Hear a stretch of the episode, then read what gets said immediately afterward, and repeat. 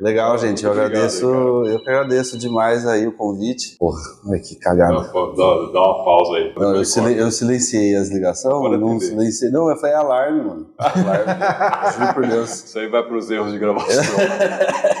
Making off aí, total.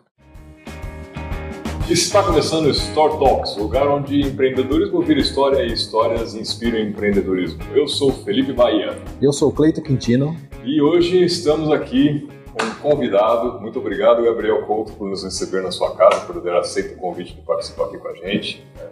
Gabriel Couto, que é chefe de cozinha, consultor gastronômico e proprietário do Terrace Bistrô.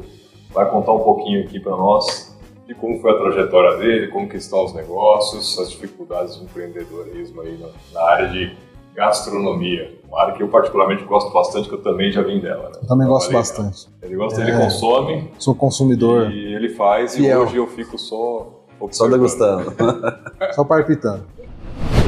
Legal, gente. Eu que agradeço o convite, Felipe, pô, receber vocês aqui, né? Acho que fazer uma edição né, aqui na Aí, nossa casa. é recém-inaugurado, né? Quando mais tá especial nesse aí. prédio. A gente inaugurou aqui dia 10 de março, vai fazer um mês aí, um né? mês. Então tudo muito novo aqui pra gente ainda. A gente ficou um ano e meio ali atrás do fórum, não sei se você Sim. passou, você passava, na Passava frente na lá, frente, né? E, direto, pô, né? casinha, né, pocket total, né? Bem, bem bistrô mesmo, francês e tal. Tudo muda, né? Processos totalmente diferentes.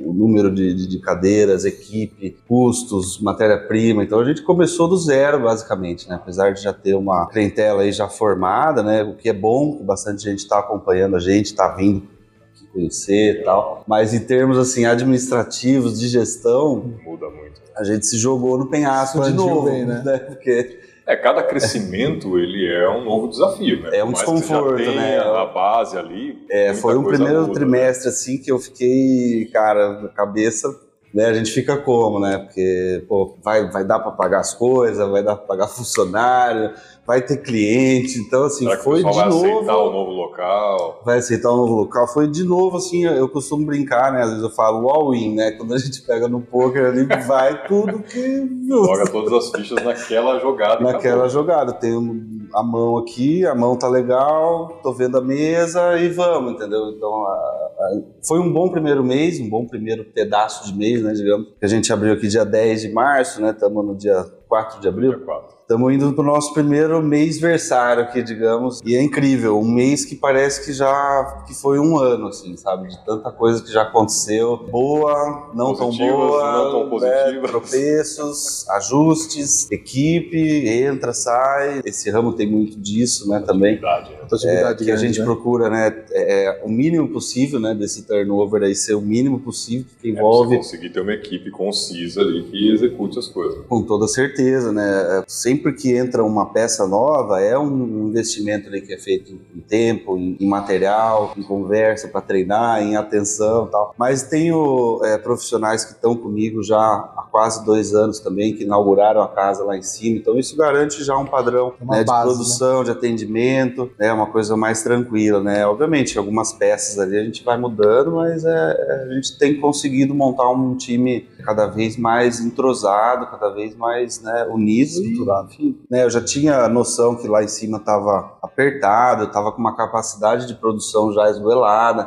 né? Tipo, não tinha onde pôr Foi mais necessário frio. crescer. Foi necessário crescer, Eu tava né? recusando manter o reserva. negócio- Só ligava, falava. É, muito chegava disso, gente- sim, chegava, não tinha lugar, eventos, né? Você quer fazer um aniversário, você, 10, 12 pessoas, 15 pessoas, já não conseguia atender lá. Lá era um salão muito fragmentado, né? Eu tinha parte da calçada, eu tinha um- o, o terraço ali, né? Que, aliás, o nosso nome é terraço em francês, então os dois primeiros restaurantes tinham grandes terraços. Esse a gente perdeu um pouco, mas segue a, né, a mesma a alma aí do- do- dos terraços da vida aí. Mas enfim, e tinha um outro salão interno ali que ficava muito pequeno. Era bom assim para ir em duas, três pessoas, quatro, seis no máximo. Então eu perdia muito essa coisa de aniversário, de evento corporativo. Acaba e perdendo outras algumas oportunidades aí.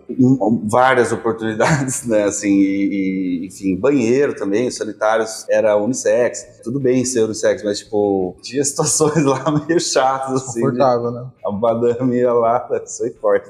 A, a madame, né, toda chique, ia lá e tinha um cara que acabou de soltar uma bufa lá enorme, tá ligado? Mulher saía xingando, viu?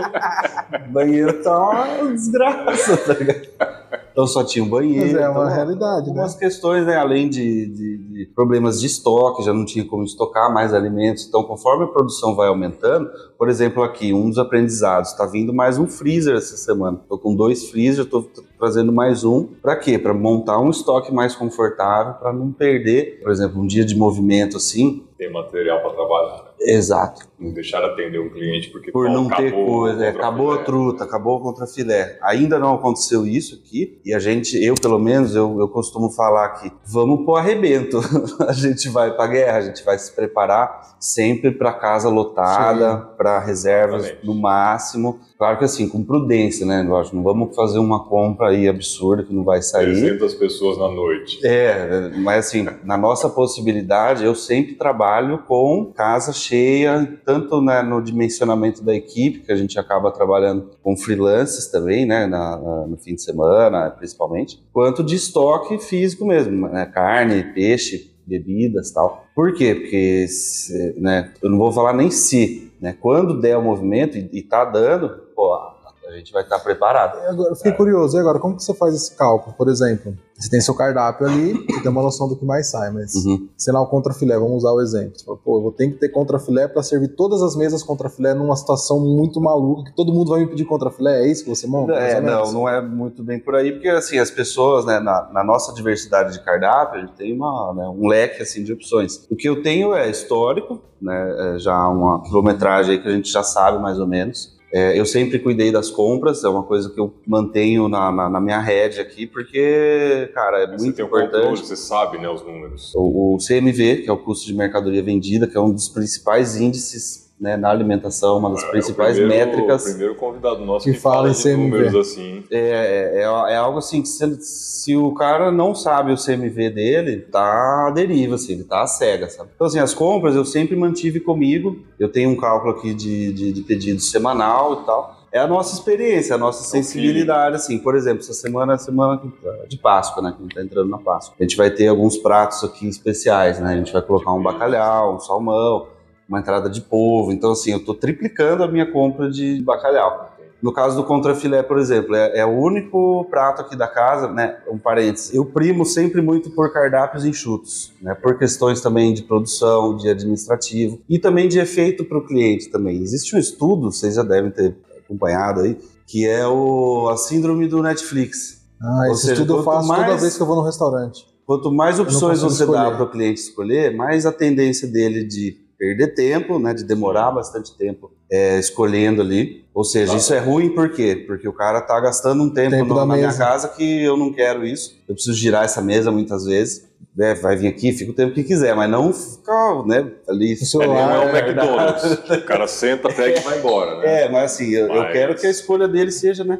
E tem um outro ponto também da, da síndrome do, do Netflix, que é, como eu falei, quanto mais opções tem, mais a chance do cara se arrepender daquilo que ele escolheu. Porque Então ele ele fala, pô, eu devia ter escolhido aquele outro bife lá que em vez do, do- da azeitona tinha o abacaxi. Sei lá, que a gente às vezes vê muitos nos lugares. Assim, É. A única diferença entre um prato e Sim, outro é um acompanhamento. então aqui não, a gente tem, né, por volta aí de, de, de 12, 13 entradas, 10 principais, assim, pegando um pouco de cada proteína. Então eu sei que o meu contrafilé, que só tem ele de bife, assim, quem gosta de bife, vai nele. Tem ele e o steak au poivre, no caso, que é o medalhão de, de, de mignon e tal. Eu sei que é um prato que sai muito, tem que descer a lenha mesmo. Eu compro de caixa, no caso, né? Então, assim, essa compra já me dá aí uma quantidade legal. Tá chegando aí em 10, 12 unidades, já- já mando vir outra caixa, entendeu? Então a gente vai. Mas lógico, isso é experiência, entendeu, Cleiton? É, é como eu Entendi. falei, é quilometragem. Eu passei muito por períodos de, pô, de, de acabar a coisa. de- né? Tive isso. começo, é a Você pior- não tem no noção do começo. que você vai ter. Acho que é a pior Claro, coisa que pode claro. acontecer, né? E isso não é só É, no é segmento chato, de cozinha. acontece, assim, qualquer mas- um. Qualquer o cara que segmento. monta uma loja de roupas, ele não sabe, pô, às vezes ele coloca uma peça lá que em um dia esgota. Exato. E É. tudo Tem bem peça que também. fica lá então. rodando cinco meses, É. um ano, o cara não consegue vender, né? Eu vou começar Exato. a testar E isso é- também. é Mas assim, aprendizado, se né? for isso para acontecer, que seja por um sucesso enorme de vendas. Nossa, Sim, é saiu enormemente esse prato e, ó, pessoal, né, a gente tá sem, acontece também. Mas não pode ser por um erro de planejamento, de compras, de, pô, não vi que É, tinha acabado aquilo lá. fora do normal. Aí, ok, aí é até legal falar pro cliente, ó, movimento que estourou, o pessoal comprou bastante, a gente ainda tá repondo, enfim. É, tem um outro prato aqui que é o bife bourguignon, que ele é, essencialmente, ele é um cozido de carne, né? Ele, né? Tem esse nome, mas é, ele é um cozido É, de carne. é- é- é a carne, bovino, né? Exatamente. cozido ali com vinho tinto e tal, as coisas, só que a- a- a- o tempo de cocção dele é muito longo, não é um prato que eu consigo fazer assim, pô, do nada. Então esse fim de semana aconteceu quase um de, de acabar, mas assim, porque vendeu muito mesmo. Então assim, no, no sábado à noite a gente terminou com quatro, cinco porções, né, que a gente fala, que é o- unidades aí do produto. E domingo eu não tinha nem como, né, Não comprar, não tinha nem fazer. como fazer, né? Tipo, é uma carne que ma- fica marinando no, no tempero por 24 horas, depois tem o cozimento, que é mais 5 horas e tal. Aí a gente começou o domingo e falei pro Salão, ó, Salão, temos quatro só desses, três, quatro, e boa. Então, então ma- mas, é, É, enfim, e aí o pessoal da casa é instruído também, ó. Deu os quatro, não oferece. não mais. vende mais, né? A gente trabalha hoje com um sistema muito legal, até recomendo para quem trabalha aí com a la carte em geral, que é o, o cardápio no QR Code, né? Que hoje tá uma a polêmica do QR Eu, Code. sincero, eu não gosto. Então, é, é, como que surgiu isso aí, né? Surgiu no auge aí da pandemia, tal, a coisa do, né, da, Sim, da, da, da manipulação ali, mas é muito útil, cara. Eu, eu também tinha minhas reservas com ele, é, mas é muito legal, por quê? Porque você bate ali o, o- o QR Code, você tem foto, você tem explicações que eu não consigo colocar num impresso, e o mais importante, eu consigo desativar produtos em tempo real ali. Então, Ah, acabou Ah, o bife, acabou, você já. eu já apago ele ali não vai aparecer mais para você. Então, evita de ter aquela coisa assim, o chefe, esse não tem, né? Porque nem vai aparecer para Fica ele, o entendeu? constrangimento, né? Mas lógico, né, é, para mim não é o suficiente só o QR Code. A gente tem, a gente investiu né, nessa unidade aqui, a gente investiu bem assim num, num cardápio físico, assim bacana, porque faz parte da experiência, né? Você folhear ali, eu acho muito melhor. Então a gente tem os dois, a gente trabalha com os dois. É a opção. A gente já chega com o impresso e explica, ó, esse é o QR Code tem explicações auxiliares, tem fotos e tal. Mas o QR Code é bom nesse sentido, assim, sabe? Não, de, concordo. de- tecnologia atualiza online, é o- Nossa, total. Você pode é, adicionar Já um é integrado com prato. o seu sistema, né? Faz parte do seu sistema, provavelmente. É, ele é um sistema à parte, né? Ele é um sistema à parte. Aqui eu uso o TOTOS, né? Que, é, que ele é o, o sistema mãe aí da coisa. E o, e o QR Code, assim, É. para dar um, um suporte aí nesse sentido, entendeu? Então tem muita coisa que a gente vai, pô, aprendendo na raça, né? Eu aprendi na raça. Eu sou um cara que veio do, do- do operacional, da cozinha mesmo, né? Minha formação é gastronomia. Comecei super de baixo, né? Tipo, auxiliar. Passava o dia picando as coisas, depois a gente vai subindo batata. descascando batata, tudo né, que eu acho que é o caminho É o fluxo, né? O legal, sabe? De, de- histórico. Aí fomos pra chapa, fogão, liderança, algumas posições de liderança, né, que eu peguei. É, trabalhei muito com consultoria, que é o que a gente estava comentando aí um pouco antes. Você, você chegou a trabalhar em cozinha de outras pessoas, né? Várias, Como que foi, várias. assim? Você, você não era aqui de Piracicaba? Eu sou de Piracicaba, assim, nascido, né, me- fui para gastronomia logo saindo do, do, do- do colegial, né, médio. digamos. Tinha essa ideia, sempre gostei muito desse ramo de alimentação em geral, é, do ambiente, é, é, assim, de bares, de restaurantes, de balada, aquela coisa, né? A gente Vida é adolescente, vida noturna, sabe? Adolescente, assim, quer se sentir gente Aham. e vai saindo e tal. E eu, pra mim era o máximo, assim, tá nos bares, as coisas. Tive um fascínio muito grande por essa, por esse setor que, né, hoje chamo de alimentação fora do lar. Uhum. E fiquei com isso na cabeça. Fui pra gastronomia, né, cedo, molecão, virgão de tudo, né. E fomos, fiz aqui a graduação no, no, no Senac, né, de Água São Pedro tal, me formei direto ali, 2008, dezembro de 2008 já estava formado e fui pro mercado, cara. Fui, fiz uma temporada no, no- no interior do Rio de Janeiro, num hotel lá chama Gamela, um puta hotel da hora lá, de, de- eles chamam de Eco Resort, né, Ah. e tal. É, depois voltei, trabalhei em bar, trabalhei em restaurante, sem imaginar, tipos imaginar. de- de Eu fui meio que ping-pong, assim, sabe? Eu não peguei um restaurante Mas você fiz carreira. Até para entender, você fez isso para aprender? Com o intuito foi, de. é, com o intuito de aprender? Ou foi aconteceu naturalmente? Eu acho que os dois, assim, aconteceu naturalmente, e conforme ia acontecendo naturalmente, eu comecei a ter pra mim, pô, mas é legal porque eu tô aprendendo diversas modalidades de cozinha. Então, modalidade do, do buffet, né, que é que você monta as travessas, modalidade do à la carte, modalidade de boteco.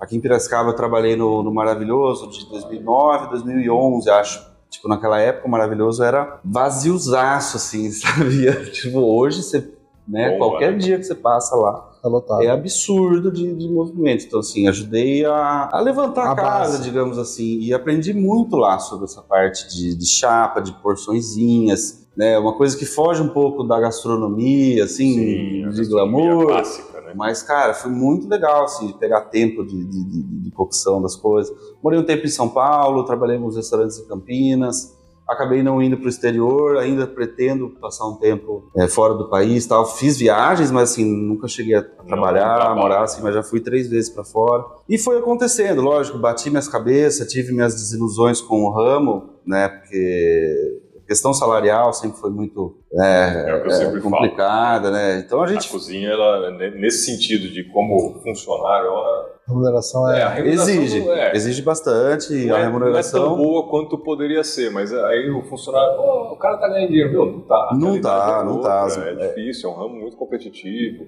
os custos são altos. Sem dúvida, sem dúvida. É um jogo de centavos, né? Eu costumo, costumo dizer também. Você vai ah, diminuindo aqui, diminui aqui, diminui aqui, para ter um resultado bacana lá na frente. Mas as margens são apertadíssimas. Se você se descuidar com alguma coisa, seu, seu, seu lucro, sua margem está comprometida. Mas existe essa coisa que o empresário é o vilão.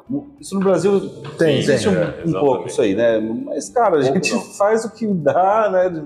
Enfim, então, questão salarial, no, no meu começo de carreira, me, né, vou confessar, desanimou mesmo, e até, né, a gente se conheceu num- numa graduação de engenharia, vai vendo, né, tipo, eu Tudo a ver, cozinheiro, tudo a ver, vamos fazer engenharia, né, por que não? Mas, assim, é, me veio na cabeça, pô, vamos fazer uma, vamos ter uma profissão mais de gente, normal, assim, de, Sair dessa loucura da cozinha.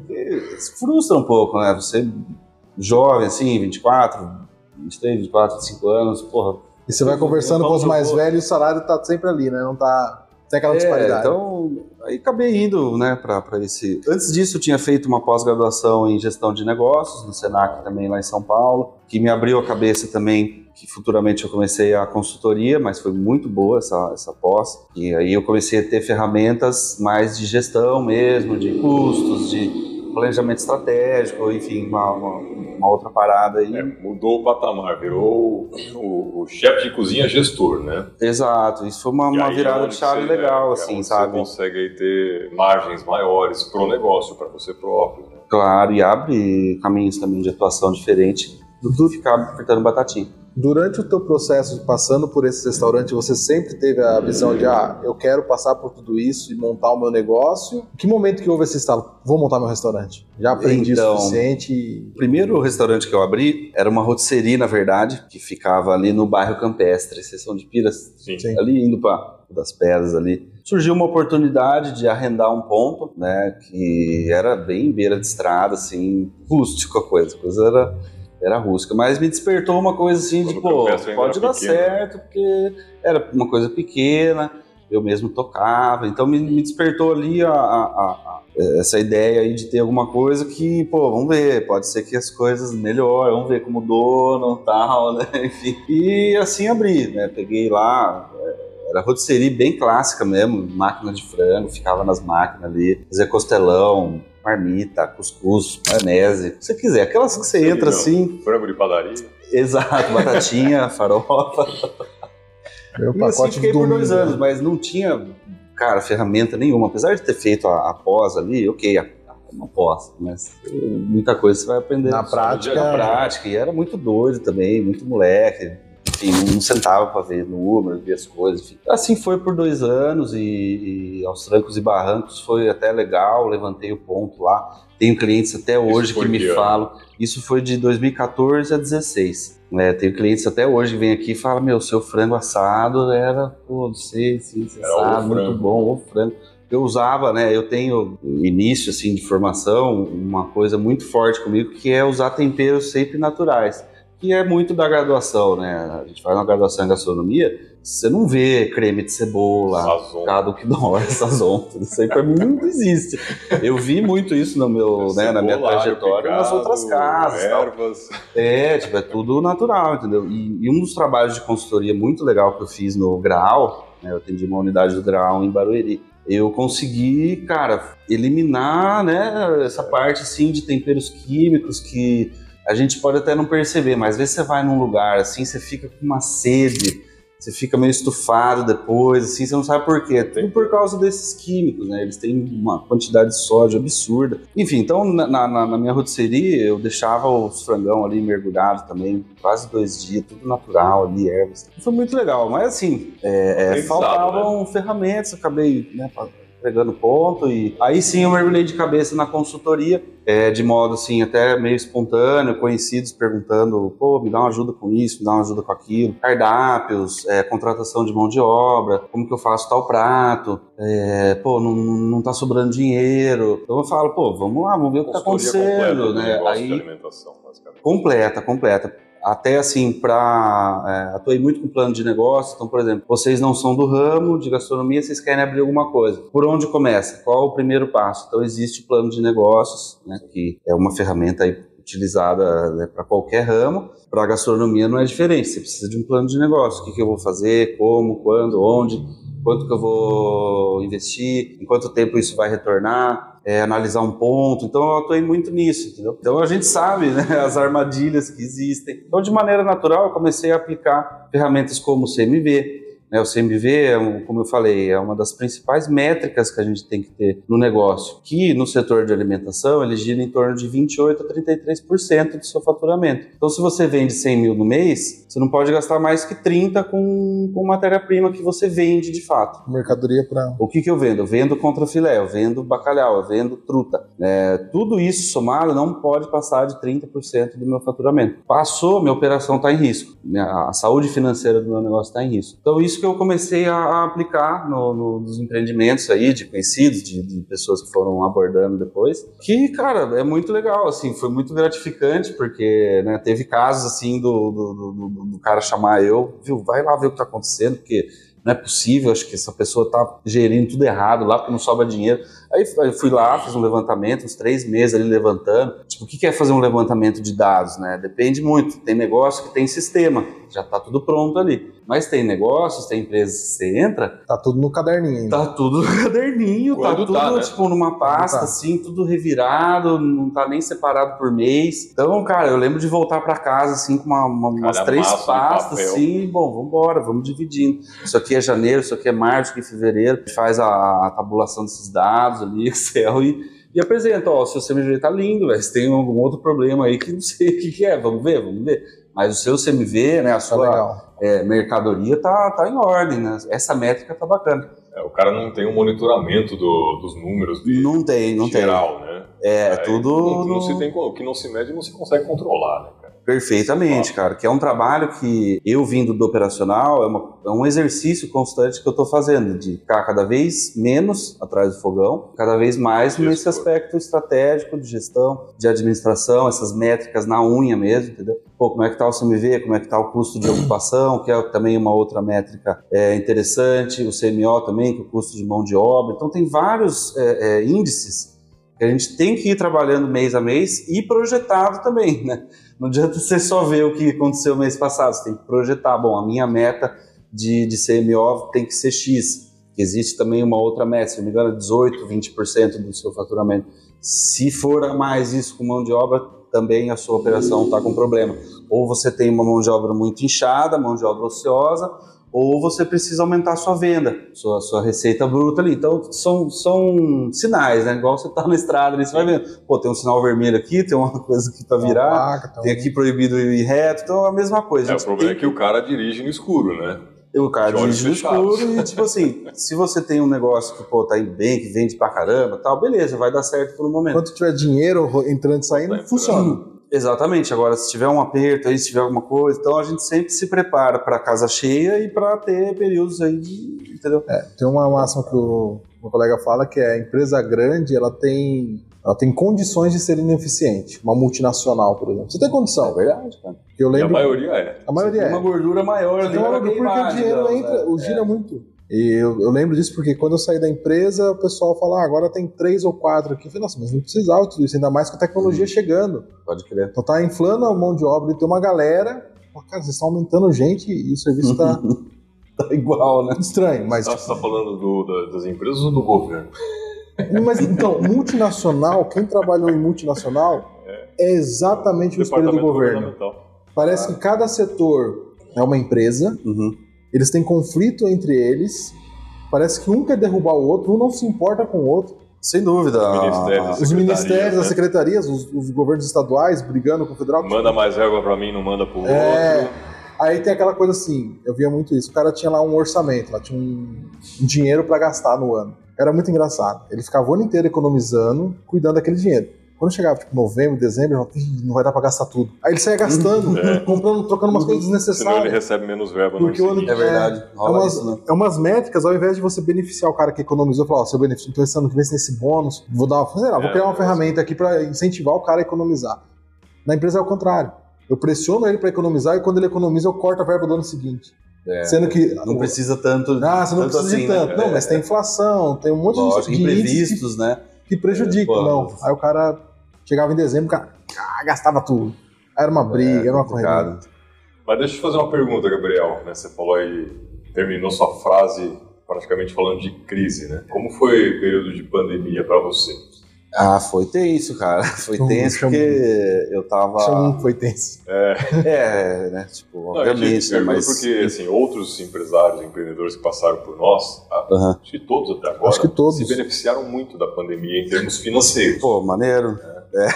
Mas a legal. gente sabe que o setor de alimentação Foi assim, que mais passou por sofreu. uma dificuldade muito grande. Salvo É, alguns sim. casos como rotisseria, foram muito Sim, bem em sim. geral, o- né? o- Mas para você naquele momento, como que foi? Como que foi enfrentar esse desafio e como foi sair dele? É, foi assim, corra para as montanhas, né? Foi, foi incrível, porque na época eu tinha acabado de abrir o terrace lá no Splendor Office, um prédio ali comercial, puta prédio bacana, Ah, Tiradentes ali, né? Prédio de altíssimo padrão, top. Eu inaugurei lá em dia 11 de fevereiro de 2020, vai vendo. Um mês antes. Foi 15 dias antes da- do primeiro lockdown e tal, enfim. Mas foi, foi doideira, porque lá o, o meu modelo de negócio era um modelo self-service, buffet self-service por quilo.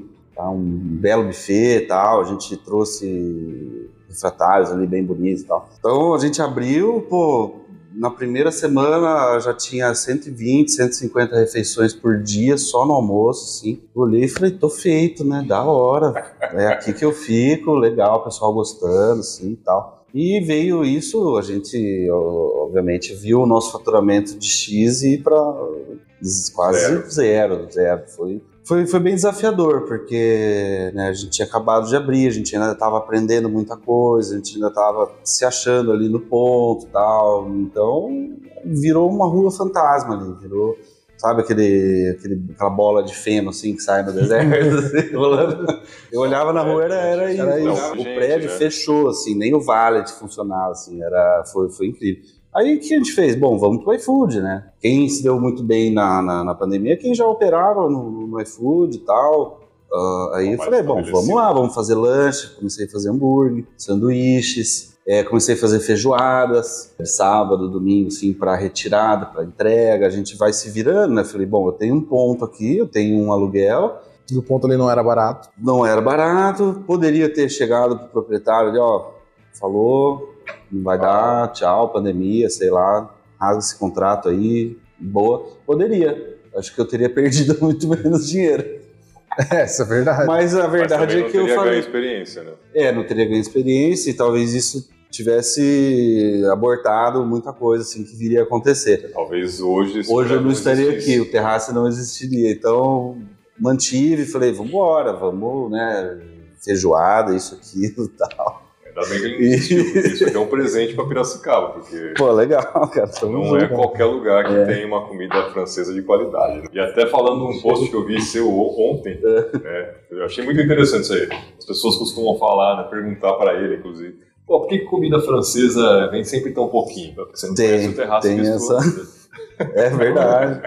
Mas tem essa crença mesmo, né? Que a comida francesa É que é um outro pouco, esquema, tal. né? O pessoal olha, mas assim, é uma sequência de pratos que a hora que você acaba Exatamente, sequências cara, é. de 7, 11 pratos. É, o- É os restaurantes estrelados, aí, de maneira geral, eles têm uma, um hábito muito forte que é o menu degustação, é um produto muito forte, né? Então você vai no Jacan lá, por exemplo, em São Paulo, você opta pelo... Você você tem a opção do menu degustação dele e é mais de 600 contos, só comida. Harmonizado com vinho, é 1.200 reais. Mas ok, legal. Então, aí obviamente vai vir em porções né, reduzidas, porque senão você não chega no terceiro tudo. prato. Mas assim, eu fui pra França, viu, os pratos lá é pratada, bruta mesmo, não tem essa não. Mas, Mas, depende da. bistrô, né? Não num restaurante clássico. Ou Ah, então mais ou menos não tem muita restrição não, assim, sabe? O restaurante clássico também tem as porções e tal. Só que depende se você tá nesse menu de degustação ou não, depende de muita coisa, se é uma entrada e tal. Mas criou-se essa crença aí, né, essa, esse folclore aí que a comida francesa é aquele negocinho, o cara pega com a, todo pega rabiscado com a pinça ali, aquela né? frescura e custa 300 reais o prato. Não é, né? É- Ela se assemelha muito à gastronomia italiana também nesse sentido. Que é de onde veio, na verdade. É, tudo, né? A parte europeia ali, de maneira geral, compartilha muita coisa, né? A culinária espanhola, a culinária portuguesa, né? A Península Ibérica ali, avançando um pouco no Mediterrâneo. Tem Todas muito a ver, boas, tem né? muito a ver. Você começa a ir para a Alemanha ali, já é uma coisa mais calórica, né? Também pelo, pela- pelo clima ali, talvez, enfim. Então é muito legal ver como a gastronomia ela reflete, né? A, a, cultura mesmo do povo, o social e hábito, cultural. né? A gente vai aqui na, na Rua do Porto, a gente vê, pô, é peixe na brasa e. É o cultural e cuscuz, daqui, né? É o cultural daqui, entendeu? É muito legal. né? Mas o, né, voltando só um pouco no, no terraço, né? Ali ficamos, depois teve as primeiras reaberturas, né? Abria, fechava, abria, fechava. Aquela É, loucura. E aí, numa dessas reaberturas, eu tava, eu tava andando ali pelo salão vazio, tudo fechado. Eu falei, pô, o que, que eu faço pra dar um up aqui? Porque eu tô vendo que selfie, porcaria. Aliás, é um dos piores métodos de trabalho para gastronomia é o self-service, né, porque a margem é, cara, é isso aqui. Você monta aquela pista quilométrica É, de comida, comida, comida, não sai nada, sobra. Você... A melhor coisa é isso aqui, é o porcionado, é o à la carte. Aí eu falei, pô, eu vou trabalhar com parrila. Comecei a fazer à noite, assim, eu acendi a parrila lá no prédio. O que que é parrilla? A parrilla, perdão, ela é uma churrasqueira argentina. Ela é um tipo de churrasqueira, na verdade, né? Então você tem a parrilla uruguaia e a parrilla argentina. O que diferencia é o tipo de grelha, né? Geralmente a grelha em V é tipo uma canaleta assim que vai descendo, ela é argentina. Aqui eu peguei a parrilla argentina. A diferença entre a parrilla e o churrasco tradicional brasileiro é que o- geralmente as nossas churrasqueiras aqui, a brasa ela vai embaixo, né? Ou seja, então você não Fogo tem direto, muito controle, né? Exato. Você acaba tendo ali, se o cara não, não tem muito macete, Queima a carne ou fica crua. Exatamente, né? Então o, é pior bom ainda. churrasco, né, que o pessoal fala, tal, que é uma área que eu não sou churrasqueiro, não sou assador, não sou esses caras aí do Pitmaster, que tá É, na não, moda agora, não. né? Não, não, longe disso, sou cozinheiro. Mas assim, gosto muito de churrasco, cresci comendo churrasco, hoje em dia às vezes tá em casa assim, e tal. Eu passo o dia ali nem vejo. Então a, a churrasqueira nossa assim, ela vai muito à labareira e tal. A, a parrilla, ela tem o firebox, né, que é a caixa do fogo, né, traduzindo aí. Que você faz o fogo aqui, aí sim vai a labareda, vai caindo a brasa e você vai puxando a brasa para baixo da sua proteína do que você está fazendo ali. Então você tem um controle muito mais é, legal assim sobre a brasa e consequentemente um, um resultado bacana. Então, além de ser, obviamente, não, vou Não é mentir, melhor nem, um apelo nem pior, é só diferente. é diferente, exato. Nada de errado com a nossa. Mas o. O problema é quem faz, né? É, exato. É a prática, né? eu- É a prática. E, e, obviamente, eu, eu fui para esse caminho por ser também mais atrativo, assim, comercialmente, né? A gente pensa muito nisso. Pô, o que a galera tá querendo hoje? É Tá o. o que que tá na moda, né? Aliás, Piracicaba tem muito esses ciclos, né? De moda, sobe um conceito, abre um monte de coisa, aí fecha um monte Sim. de coisa. Quem que fica? Ficam os melhores. Aí vem uma outra coisa É e não é tal. só Piracicaba, é Brasil isso, né? Eu uso Sem exemplo dúvida, da, sem da dúvida. paleta mexicana. A paleta, Pô, nossa. um negócio que explodiu tudo. Você virar na esquina, tinha paleteiro. Hoje, quando você vê, cara, Paleteiro, verdade, cara. Que, que destreza. Eu acho que eu nunca, nunca experimentei. Cara, eu comi uma, uma paleta. faz Hum. acho que foi no final do ano, nunca tinha comido, cara. Cara, é um picolé, É o recheado. picolé recheado. né? Teve a época dos, dos sorvetes de iogurte, É, os teve os frozen, né? espetinhos, teve, né, agora recentemente os American Barbecue, teve né, tá na moda as do cervejas artesanais, os smash. E é bacana, assim, é legal. Mas eu, pessoalmente, eu gosto de olhar empreendimentos que tem que ter perdurar, independente né, de moda, entendeu? Então, por exemplo, um restaurante francês. Por que que eu... né, aí depois do... Né, lá lá no, no, no, no Splendor eu fiz a parrilla, fiz todas as coisas lá. Mas a verdade é que lá eu fiquei dois anos empatando minha vida, tá? Fiquei correndo atrás do custo. rabo, fiquei trabalhando para pagar colaborador e, e- e Imposto. fornecedor. Essa foi a verdade. Nesse, nessa época você tava fazendo consultoria também, não? Bem pouco, bem pouco, porque assim, eu não conseguia pisar fora do restaurante direito. Então, Fiz Você- algumas. Você tinha que tirar, às vezes, dinheiro da consultoria para bancar o restaurante? Com toda certeza, com toda certeza. Eu tô te perguntando porque- isso porque os empresários, empreendedores, às vezes não enxergam isso, né? E, porra, você tem um jeito Uhum. nas suas contas. Não, tem da que dar um jeito, pagar, cara. pô. Quase Se você vendi- tem uma opção de tirar dinheiro de um outro lugar, É, não é o ideal. Mas, Mas, se é o que você é. tem que fazer naquele momento para fazer o seu negócio sobreviver, você faz. Faça. É, mas lógico. com a consciência que, pô, depois eu vou ter que dar um jeito de reaver esse dinheiro, porque esse dinheiro É. não é dessa empresa. Com toda certeza, com toda certeza. Foi, foram dois anos assim, bem difíceis. Eu quase vendi carro, quase falei, meu, não é pra mim, não é possível. Mas assim, quando a gente tá muito olhando aqui, a gente não vê o, né? O horizonte. O que, que eu tinha lá? Eu tinha um ponto que, meu, bizarro, era legal, assim, um ponto bonito e tal. Mas assim, a verdade é, até hoje me perguntam, pô, mas podia entrar naquele prédio? Tinha esse, muito esse bloqueio, né? E aí, Não, eu- outras. Eu trabalhei lá durante dois anos. É mesmo, né, lá nos na, na FR, lá na consultoria que Na tinha. FR, legal, cara. A gente E- fez alguns eventos lá com eles. E eu falava isso, que eu passava e falava, gente, o ponto é muito bom, é muito bonito, mas é só o pessoal do prédio que sabe que ele existe. Uhum. O pessoal que passa na rua acha que é exclusivo do prédio. Com toda E certeza. não é tem isso lugar cara. parar ali. É muito ruim. Mas olha, olha que loucura. A, a- quem aluga aquele espaço ali embaixo tem direito a 13 vagas no Valet ali, no estacionamento do Nossa, muito prédio. mal divulgado. Então, a gente divulgou, fizemos algumas mas ações, o- alguns tal, mas é, é difícil, cara, pegar Antes- assim essa coisa. Antes de você, tava. Eu nem, nem sabia, você tinha uma outra. Foi a Ságio, A. Ságio inaugurou lá. A Sage tinha uma divulgação muito. Eu acho que eu saí quando você trocou, quando Tá, a Sage tá. tava saindo. É, eu abri lá em 2020, perdão. É, eu saí de lá 19. Saí, saí final de meio. Julho A 19 eu FR é saí. do, é do Miguel, do, Do Ricardo, Ricardo, né? isso. Pode crer. Gente boníssima, cara. Eles iam muito lá almoçar. Eu saí de lá em 19, mas a Sage era muito mal divulgada. Porque, por exemplo, Aham. essas vagas a gente não fazia ideia. Então, às vezes É. eu convidava algum amigo pra almoçar comigo e eu não sabia disso. Entendi. Então ele parava ali, eu subia e a gente ia pra outro restaurante. Foda, cara. Eu falava, não tem onde parar aqui, É, uma coisa que a caro." gente até fez um Rios lá na época, de parando, assim, mas a verdade é que ali é embaçado, cara. É, ali o que funciona é uma pessoa tirando café, outra pessoa fazendo um misto quente. É dois ali.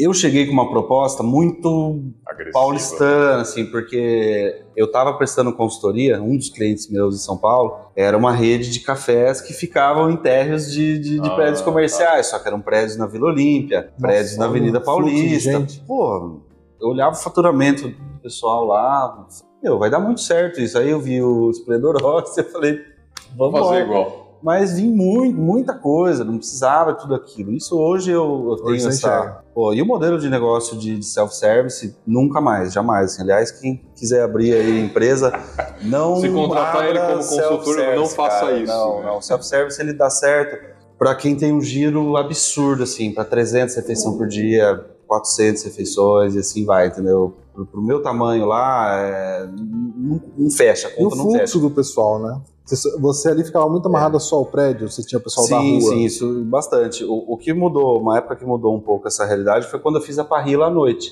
O que acontecia? Eu colocava a parrila ali na, na, na parte externa lá. Parrila é o quê? É fogo, é tal, chamava atenção, a galera começava a parar. Por isso que eu trouxe a parrila também, porque, pô, preciso chamar atenção, né? Eu tô aqui e tal.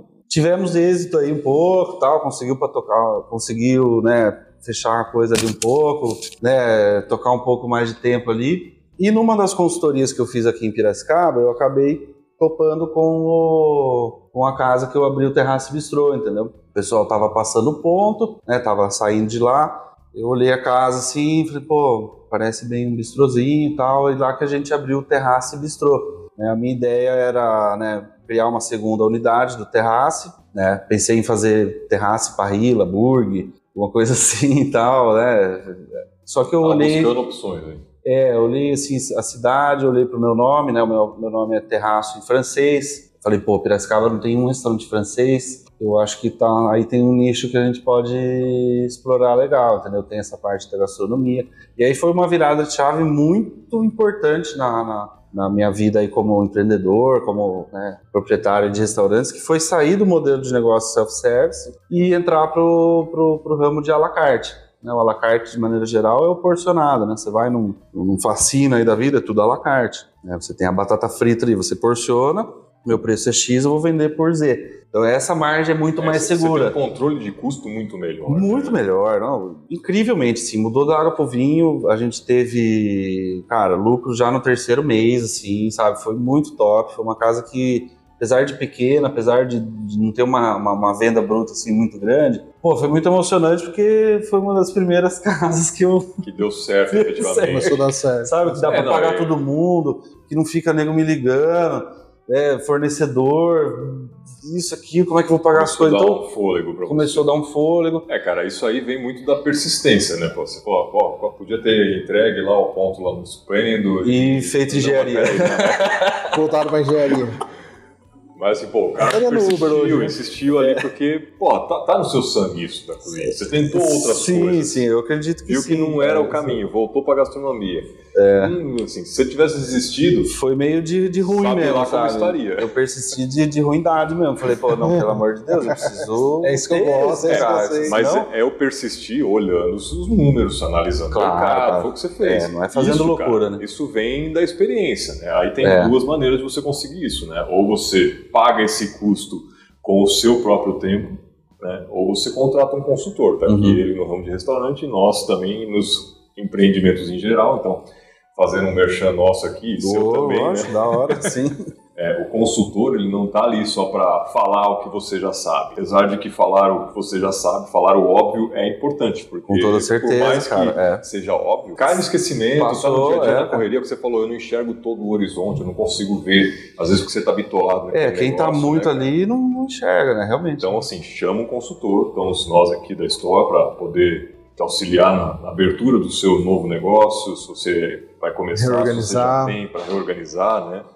É, e especificamente na área de, de gastronomia. Com toda o Gabriel certeza, a gente sabe- esse serviço para vocês também. a gente né? sabe as armadilhas, né? Muitas vezes a gente Pela já sabe, ó, isso né? aqui vai dar. Nós pagamos com o nosso custo de tempo. Sim. Exatamente. Não tem por que você fazer o mesmo. E eu persisti assim de, como eu falei, de ruindade mesmo.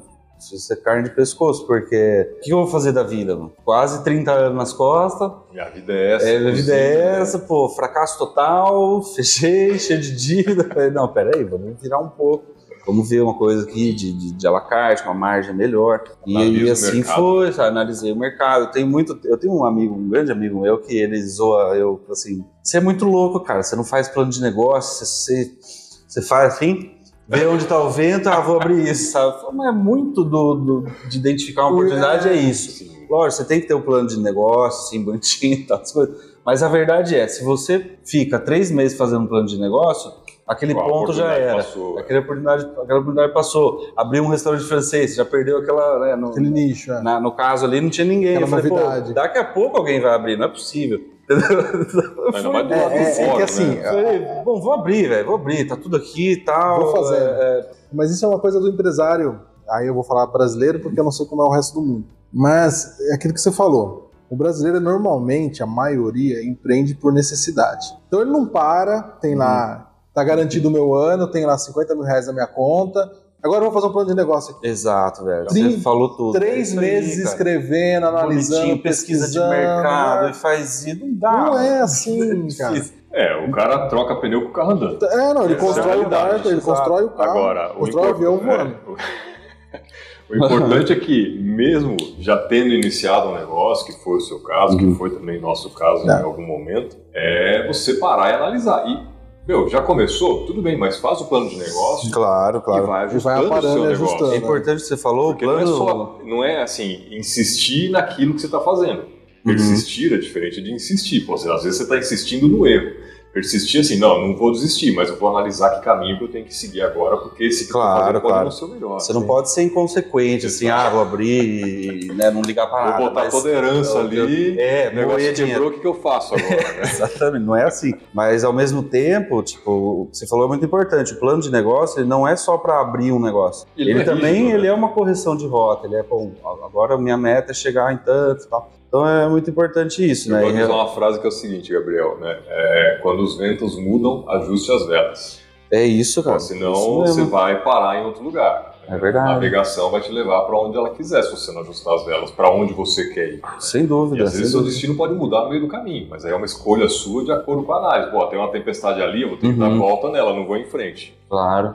Por isso tem que ter os indicadores, né? A tempestade é, um indicador, né? É, exatamente, Opa, você tá vendo. ali. Agora se você tá dentro do convés lá, sei lá, né? É, eu, eu uso referência de náutica porque eu Não, tenho eu uma acho loja muito náutica, né? legal, cara, sim. Então, crer. nossa, vida minha do meu pai é bem focada nessa Que massa, não, de eu acho aí. muito legal as analogias assim, É, náuticas muito são bacana. muito ricas, né? Então foi isso, eu abri lá e fomos corrigindo rota. Eu costumo falar assim que tem que ter mais acerto do que erro. E você vai ter, você vai, pô, vai dar uma, uma zica ali, vai ter um deslize aqui no salão, vai ter um prato ali que vai sair esquisito. Uma contratação É, errada, uma contratação errada, ou treinar ou mandar a pessoa embora. Sim, mas os Aliás, seus como, que é, acertos. como que é a equipe aqui pra você? Você já falou que tem muita rotatividade, mas É, tem, mas não, não é tanto assim. Existem Não, algumas em si, peças. É, o mercado de alimentação é conhecido por ter um turnover altíssimo, né? Você pega empresas como o McDonald's, por exemplo, lá é descartável. O cara entra, você extrai o suco dele ali até o moer, próximo. até virar nuggets. Quando vira nuggets, pronto. Exato. Aqui já não, cara. Eu procuro ter uma, uma- uma- um time duradouro, sabe? Como eu falei, tem pessoas aqui que estão já, é, já tiraram férias, sabe? Pra mim é muito louco isso. Pô, já tirou férias, já, já deu um ano e tal. É, então é muito legal. Isso a traz gente a qualidade também, né? traz a qualidade, traz padrão, traz segurança. Eu acho que o colaborador ele se sente também mais parte integrante de uma coisa. Eu, lógico, não vou, o que eu vou falar aqui não é que eu tô pagando de bonzinho, nada, pelo amor de Deus. Mas assim, eu procuro conciliar a vida pessoal daquela pessoa com o trabalho, porque eu compreendo que a, a vida de restaurante, cara, ela demanda muito, assim. É, é uma vocação Exigente, mesmo, sabe? É uma vocação. Por vocação, eu não quero dizer dom, tá? Porque tudo pode ser treinado. Mas é uma vocação de servir, de estar aqui sexta-noite, sábado de manhã, sábado à noite, domingo. Então, assim, às vezes a pessoa chega, pô, tem um show que eu quero ir, pô, começa tal, tal dia. Eu falei, pô, vamos se adequar, cara, vai lá. Vai curtir seu show. Vai ter vida do- pessoal Vai também, ter- né? É, porque Eu de fato procuro- o restaurante ele consome isso, né? Consome o final de semana da pessoa. Total, final de semana é o dia que eu mais estou vendendo aqui. E a minha vida também consome. Então, assim, a gente tem que achar esse equilíbrio. É, eu, eu comprei, eu não, eu não quero aqui moer o cara, até, entendeu? Eu quero que tenha também essa qualidade de vida na medida do possível, obviamente. Então, por exemplo, aqui a gente está numa fase é, de, de análise, de constante análise. Então, o que, que vai acontecer aqui? Provavelmente eu abro de, eu começo a abrir é, de domingo à noite. Eu não abro ainda. Ah. Mas eu identifico essa oportunidade. Porque nenhum restaurante aqui em Piracicaba abre domingo à noite, né? No caso, você quer sair comer uma coisa da hora, o que você acha? pedir pizza. Pizzaria, hambúrguer, é, é, bar, mas assim, um Restaurante, restaurante, restaurante. mesmo, morreu. Então o que, que pode acontecer? Eu posso começar a abrir domingo à noite e fechar de terça à noite. Então isso pode resultar em dois dias de folga semanal para algumas pessoas. A gente pode fazer um rodízio assim, entendeu? Já que eu não vou abrir na, na terça, pô, vamos fazer uma segunda e terça, a gente reveza. Então eu, eu, eu quero, na medida do possível, é, oferecer você, uma coisa você bacana. também ter qualidade de vida, né? Não é... Lógico, lógico. Lá, lá em cima eu já estava tendo um. Eu já estava me desligando bastante assim, do operacional. Já fim de semana eu quase tinha vários que eu não ia, já estava podendo viajar. Sabe aquela coisa de sonho mesmo para o empresário? Porque a, a- tem empresário que abre a empresa e quer ficar atrás do balcão a vida inteira. E tá tudo bem, né? Tá tudo É certo. escolha dele. Escolha dele. Eu já não, eu já penso que a empresa tem que rodar sozinha, cara. Tem que rodar, tipo assim, a gente atuando ali no, no administrativo, no- no- na gestão, tal, pensando em abrir outra unidade, tal. A gente não tem como estar em todas as posições ao mesmo tempo. Ter gerência, né? Uma equipe que Tem que delegar. negócio. A- Acho que a, a- a- a frase é tem que delegar, porque senão a gente fica naquela de querer fazer tudo e só fica louco. Não faz nada. Então lá em cima eu já estava num, num estágio pô, bacana de assim é, chamar as pessoas ali, os extras para garantir né, a- a- um fim de semana bacana e boa, mano, vamos pra praia, vamos, vamos ficar em casa fazendo nada, seja. É, é a coisa Descansar. mais da hora do mundo, cara. E olhar o celular ali, as vendas cair e tal. Enfim, é meio sacana, é meio, pô, o cara não faz. Não E aí, é, velho? Quem que investiu Não, lá? é- Quem que deu. A base lá atrás, quando você estava É, acho que é isso, entendeu? Eu tenho uma ideia, um plano de ter algumas casas, entendeu? Então isso eu sei que eu, eu não vou conseguir atingir se eu ficar atrás do fogão aqui para sempre. Então o que está acontecendo agora, a gente está começando do zero. Estou levantando a casa, estou na cozinha quase todo dia, estou passando no salão, estou fazendo tudo, obviamente. Vai no bar, a gente vai, precisar atender aqui, a gente atende.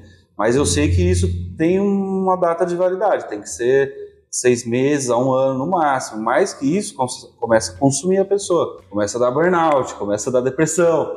Já passei por isso também, entendeu? De estar tá ali e a, e a, coisa ainda não, não, dá, não, dá, certo. Mas são, né, como a gente fala, são tudo experiência, tudo caminho, assim. Eu, eu atuo processo. grande nesse operacional, mas já pensando lá na frente, pô, tá, aqui tem que andar sozinho e até dezembro, até janeiro, isso aqui tem que estar tá, redondo. Né? redondo, andando sozinho e e, assim vai, entendeu? É um pouco isso. Aí eu abri lá, como eu falei, sempre reinvestindo no negócio tal. A casa começou a dar um resultado legal. Pô, vamos comprar cadeira, troquei as cadeiras, porque é, lá eu peguei uma cadeira de, de madeira, assim, péssimo, péssimo, conforto zero. Parecia uma tábua de passar roupa, assim, né? Não tinha nem essa ergonomia, assim, da, da, da, curvatura da costa. Pô, sobrou um qualquer aqui, vamos comprar cadeira. Sobrou um outro, investe vamos negócio, comprar né? um cilindro de massa. Em vez de trocar o carro, investe no negócio. Mas totalmente, meu, meu é pé de boi ali tá, cara, tô há seis anos no meu carro e dá nada, um, me atende tranquilo.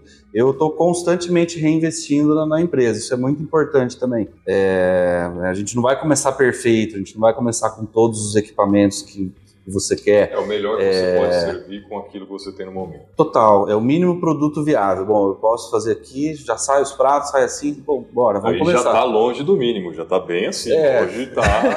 Não, mas por exemplo, eu olho aqui a quantidade de quadro, pô, eu quero muito mais quadro, mas beleza, vamos começar com esses e aos poucos a gente vai colocando. Tô mandando vir mais um freezer, questão de estoque, né, novamente. Pô, eu, eu sei que se eu comprar 6 kg de truta por semana, tá ficando pouco já preciso comprar 12, já preciso comprar 10 quilos, e aí onde eu vou guardar isso? É, é, é, o estoque também é uma condição melhor para o colaborador trabalhar, né, mais rapidez, né, não precisa ficar se matando ali no freezer para achar o negócio, tá, coisa mais organizada. Então são ferramentas que a gente vai, obviamente, lendo, assistindo, né, é, pegando aí no, no mercado para aplicar tem. Tem feito né? treinamentos, você participado de treinamentos? Menos do que eu gostaria, cara, menos do que eu gostaria. Eu preciso me atualizar é, é uma, uma parte importante também do empreendedor para... Total, cara, total. Ver as novas tendências, não só de, uhum. da área de gastronomia, obviamente. Sim, a área de gestão geral, gestão, claro. De ferramentas, de RH, de financeiro, de tudo isso aí, né? Sim, é, isso eu confesso que eu dei uma parada um pouco aí no tempo, preciso retomar, sabe? Até aquele dia que a gente estava lá no, no, no, encontro, eu olhei, pô, olha aí as, os MBA dos caras, controladoria, finanças. Preciso me reciclar. Acho que esse é o, né, a reciclagem de conhecimentos é, é fundamental. Você deu uma parada, mas eu vou, vou retomar. Tá, tava vendo de fazer algumas mentorias, assim, com, com outros empresários aí do ramo, mas é que tá, né? Começa, porra, uma grana e tal, mas é importante, cara. É, é importante, importante, a gente é. ter com quem, né, balizar ali algumas coisas e tal. Então, ah, e até, no caso aí, mais da gastronomia em si, né? Você ter uma vivência de cozinha lá fora, isso pode agregar pra caramba. Com toda certeza, é. Eu tenho... Vai, né? É, eu tenho um planejamento de. Um estágio, alguma coisa assim. Um total, total. É, a última vez que eu fui para a Europa foi em 2018, fui para a França, inclusive, mas não estava no radar, né? Abrir um, restaurante francês. Então, o olhar foi outro, foi mais como turista mesmo, normal, passear. Mas eu estou planejando ir ano que vem para a Europa para né, fazer uma reciclagem também, é, alguns cursos, alguns workshops, algum estágio, enfim. É, é, sentar em restaurantes, provar mesmo, ter esse sensorial da coisa aí que é muito importante, né? né? Então, Trazer modelado para o gosto brasileiro. Com certeza, é, é importante. Né? Não adianta também trazer uma coisa assim que né? não vai ser aceito. Mas é uma troca muito legal, né? De clientes, assim, os clientes vão passando o que, que, eles querem, a gente ouve muito isso, né? Esse fim de semana teve muitas sugestões, às vezes no Instagram, assim, então é muito legal. Eu sou um cara que ouço muito cliente. É equipe, pô, vamos fazer assim, vamos testar, demorou, vamos. E a gente não, não é sozinho, né, cara? A gente sabe fazer tudo sozinho, entendeu? É, não tem como. Enfim. Aqui em Piracicaba, tem mais espaço para restaurante francês? Ou uma, abrir outras unidades? Boa pergunta. Eu, eu não abriria uma outra unidade de terrace.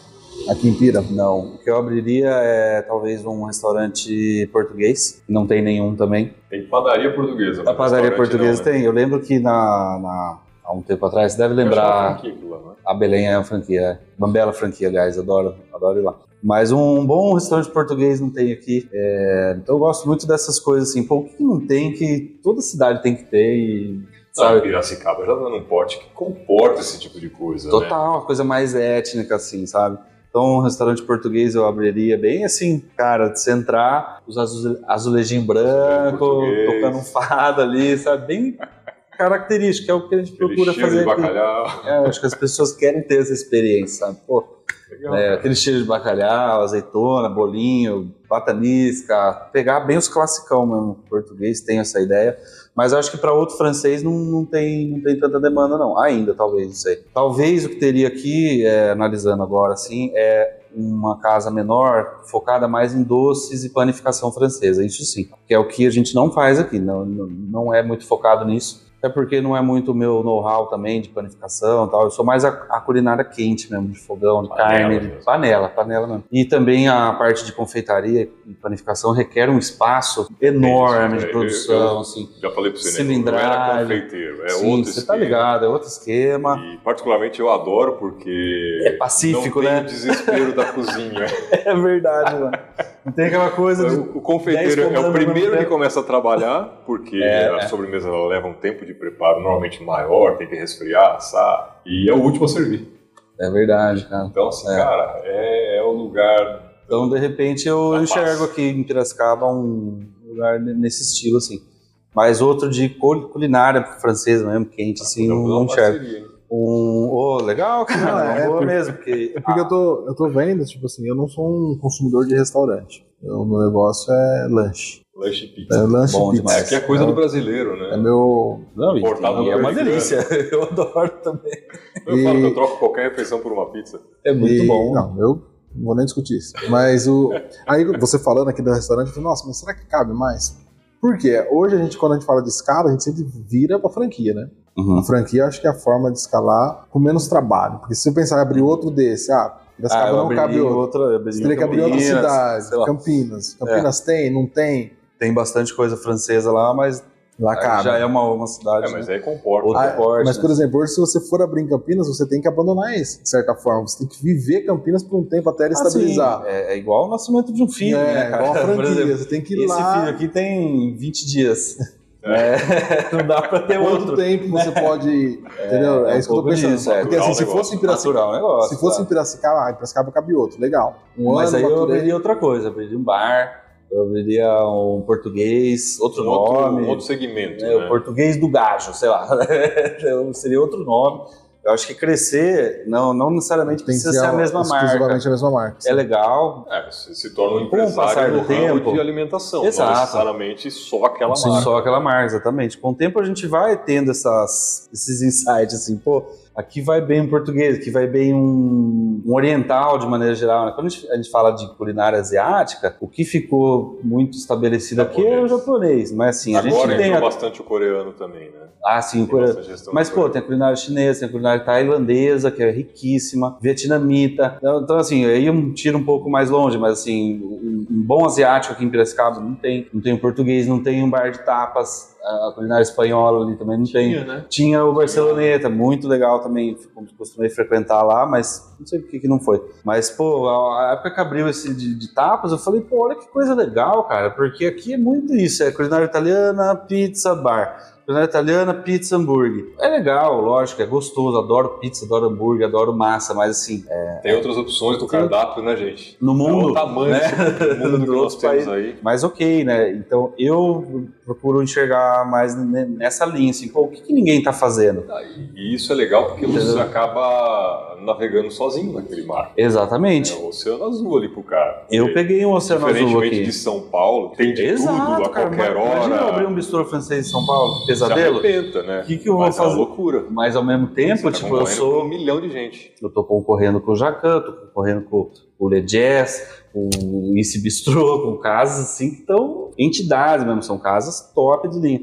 Talvez Então- esse tipo de coisa não surja aqui em Piracicaba, nas cidades menores, justamente pelo medo do cara abrir um negócio nesse segmento e falar assim, porra, mas não tem público. Não se tem se não abriu é porque não tem demanda. É justamente É, o contrário, cara. Exato. é pode bem- ser também. Pode ser, Mas né, pode mas- ser também que ninguém abriu Alguém- ainda, porque. Felipe, alguém falou pra gente esse negócio que o Piracicabana ele tem um pouco de resistência. Ah, O Piracicaba é Alguém modista, falou, né? Eu acho que cada vez O menos, cada vez é- menos resistência. Porque o que está acontecendo com Piracicaba já há anos já, né? Vamos dizer assim, 5, 6, 7 anos. Grandes empresas estão se instalando aqui. E com isso vem uma população que não é daqui, que é de São Paulo, que é do Rio, que é do. Né? Fora então, do Brasil. Fora do tá, Brasil. tá, tá existindo uma galera aqui que é muito mais aberta, assim. Isso é, tipo, 10 anos atrás, realmente, Piracicaba era um, mais um deserto, Mais assim, saudosista, tal, mas hoje eu vejo Piracicaba muito efer- efervescente, assim, em termos de, de bares, com restaurantes? Piracicaba tá, tá Umas coisinhas nível- abrindo, e sorvete artesanal, e hambúrguer, e cerveja. Eu acho isso da hora demais, cara. E tem espaço para todo mundo, né? A- a- o setor de alimentação, pô, hoje você tá vindo aqui, amanhã você vai no outro, semana que vem você vai no outro, na outra semana você volta aqui, né? Não precisa ter só você, né? Mas né, eu, eu gosto de ter menos gente fazendo o que eu faço, né? Por exemplo, na francesa. A época que eu abri era sozinho, hoje já não sou mais. Mas legal, tá? Tá eu e mais um fazendo hoje aqui. Se eu fosse abrir um restaurante italiano, por exemplo, pô, eu não teria o tesão assim de abrir, vamos abrir uma cantina. Tá, pô, uma cantina, Não, legal. Tem mais que você já 20 vai, por aí, tá ligado? com os tradicionais de Já tradicional, 30, 40 exato. eu, eu prefiro pro outro lado. Gosto muito de bar, pretendo abrir bar também, porque é, é muito legal, assim, trabalhar também com. Hoje a gente está trabalhando com um produto um pouco mais elitizado, querendo ou não, né? Mas o bar é legal, porque assim, o cara vai toda semana.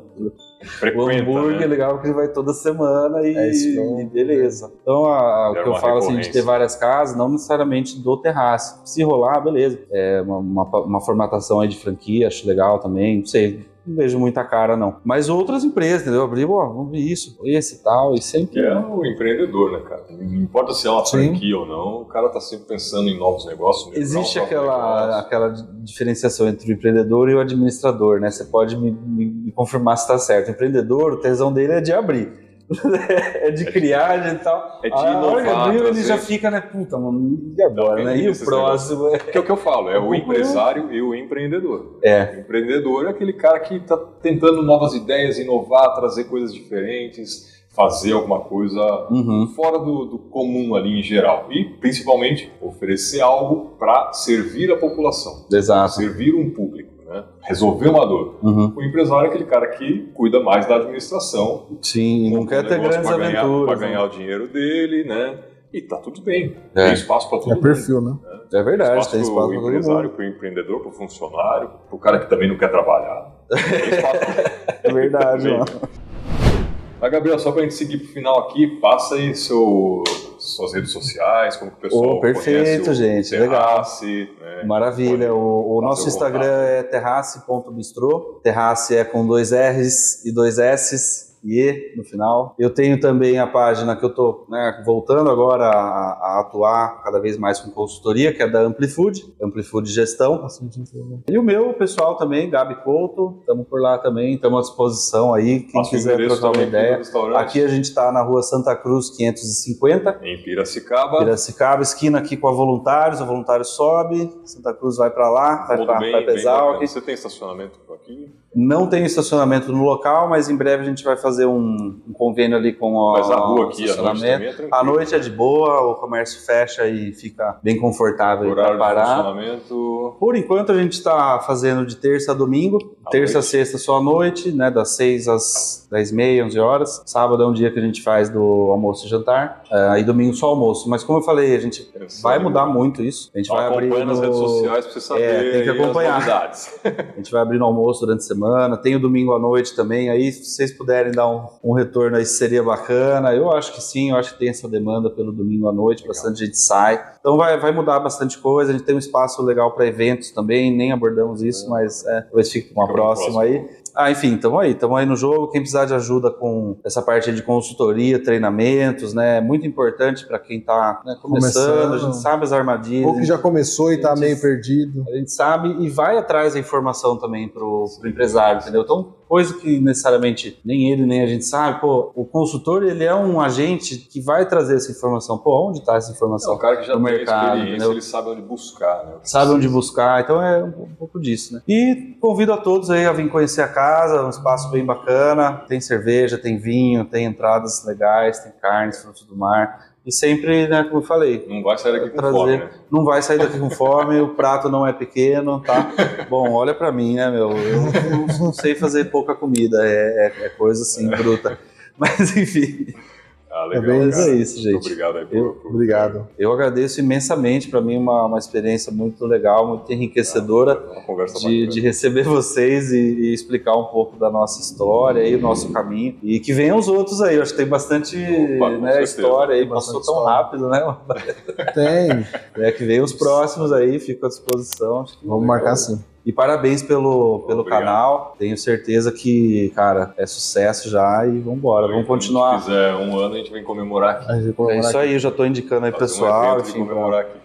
Da hora, da hora, Felipe. Parabéns, parabéns, Cleiton. Obrigado. Obrigado. Então é isso, pessoal. Obrigado aí por ter assistido. Não se esqueça de comentar, curtir, Compartilhar. compartilhar, se inscrever, clica no sininho para você receber as notificações aí dos próximos episódios. Toda quinta-feira, às 7 horas da manhã. Sigam o Gabriel aí, o Terraço Bistrô. Venham conhecer, recomendo. Muito bacana aí. Para quem não conhece gastronomia francesa, fica aí É legal tem conhecer, realmente. Coisa Tem, tem muito isso, né? A culinária francesa é só mais um pouquinho que a vontade. Galera não sabe muito bem o que que é. Não né? é só escargot. é. Não é só escargot, não é só caviar, né? Tem bastante carne, bastante bife, né? Batata, peixe, né? Coisa que Não é só tá sofisticado, acostumado. tem bastante coisa também rústica, de muito É saborosa. isso, é isso. Bife.